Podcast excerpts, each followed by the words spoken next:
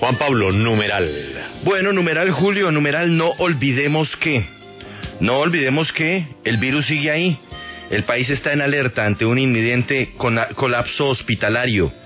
No olvidemos que las protestas siguen dándose y todavía se habla por parte del gobierno de hacer una Copa América, cuando ayer lo que vimos por lo menos en el eh, partido Junior River fue que los gases lacrimógenos terminaron afectando el desarrollo del partido. Numeral, no olvidemos que la gente sigue en la calle, Julio. Ayer se calcula que fueron más o menos 70 mil personas las que salieron a protestar en una nueva jornada del paro nacional. No olvidemos que todo lo que está pasando tiene un impacto en las relaciones internacionales de Colombia. Y se había anunciado viaje de la canciller eh, a Europa. Sin embargo, la noticia la dio anoche, muy de madrugada, Camila Correa. La canciller se va. Numeral, no olvidemos qué. ¿Qué es lo que no podemos olvidar? No olvidemos que ha habido 40 muertos o más en medio de las protestas. No olvidemos que debe pedirse justicia ante esta situación. No olvidemos que se habla de desaparecidos. No olvidemos que, ¿qué es lo que no podemos olvidar los colombianos? Es un numeral muy abierto, muy, muy abierto para que usted incluya ahí lo que quiera. Numeral, no olvidemos que, que no se nos puede olvidar a los colombianos. Los leemos en Twitter y los escuchamos en línea abierta. No olvidemos que. Camila, ¿qué horas duerme, Juan Pablo? Pues hombre, cuando vi la hora a la cual nos dio la noticia anoche, que era casi al filo de, la, de, la, de las 12, de la una de la madrugada, perdón, eh, me di cuenta que no duerme.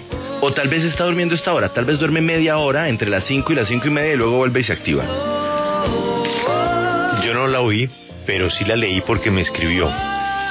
Y me escribió, eh, yo no sé uno por qué cuando lee algunas cosas siente que una persona está furiosa. Me escribió furiosa. Sí, sí, furiosa.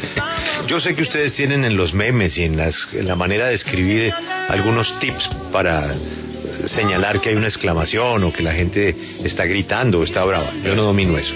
Ella me lo escribió normal. Pero usted le leyó con tono bravo. Molesta, molesta porque es que no hay derecho, Juan Pablo.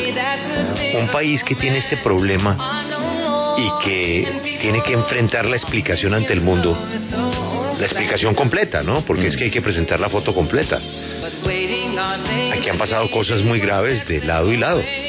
Correcto. Y hay que presentar la fotografía correcta a nivel internacional, porque como hemos oído aquí, a nivel internacional tienen es una parte de la historia.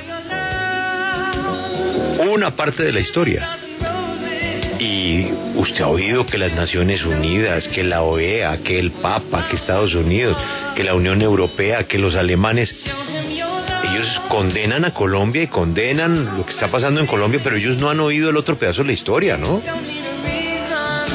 Es que aquí la, la culpa la culpa no es de un de, una sola esquina del ring. Pero, hay responsabilidades compartidas muy delicadas. Pues Lo que vimos ayer de los de los vehículos de la Minga, ¿no? Mm. Había en la unidad eh, eh, investigativa del tiempo ya fotos de los carros. Sí, hay imágenes de los carros sin, todos de las placas o con las placas tapadas. Exacto. Entonces, eh, hay, un, hay muchos matices de la historia y para eso pues se necesita una ofensiva diplomática muy importante.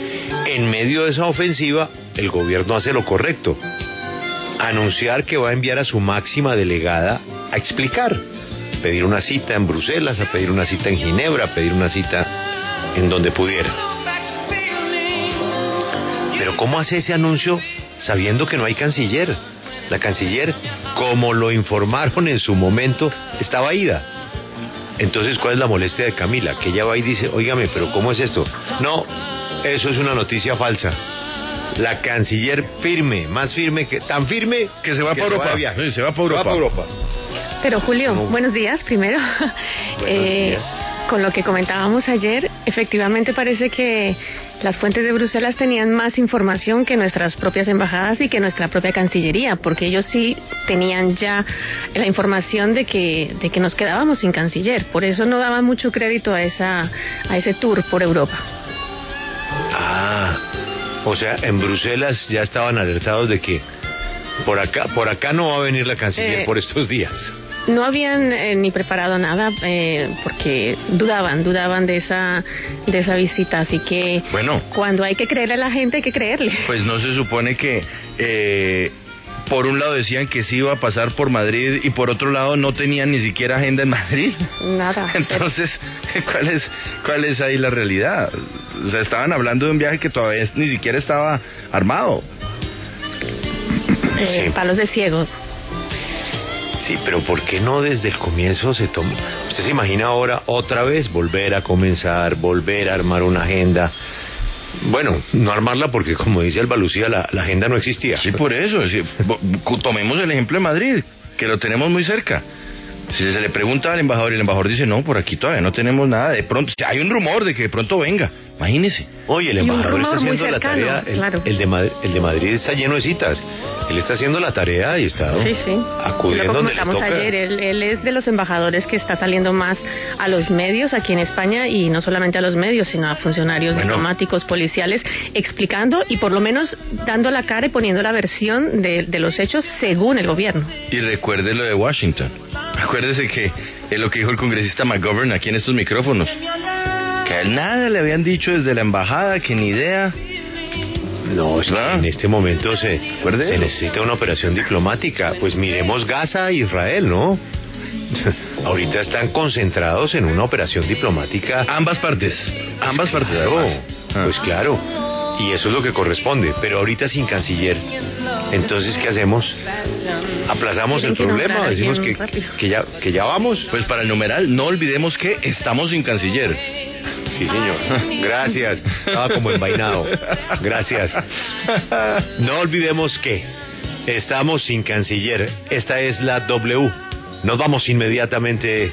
¿Y puedo ponerlo de la procuradora y reficar? No cabe. Eh, también no olvidemos que para la Procuraduría que se desaparezcan, ¿cuánto es la cifra? ¿8 billones de pesos?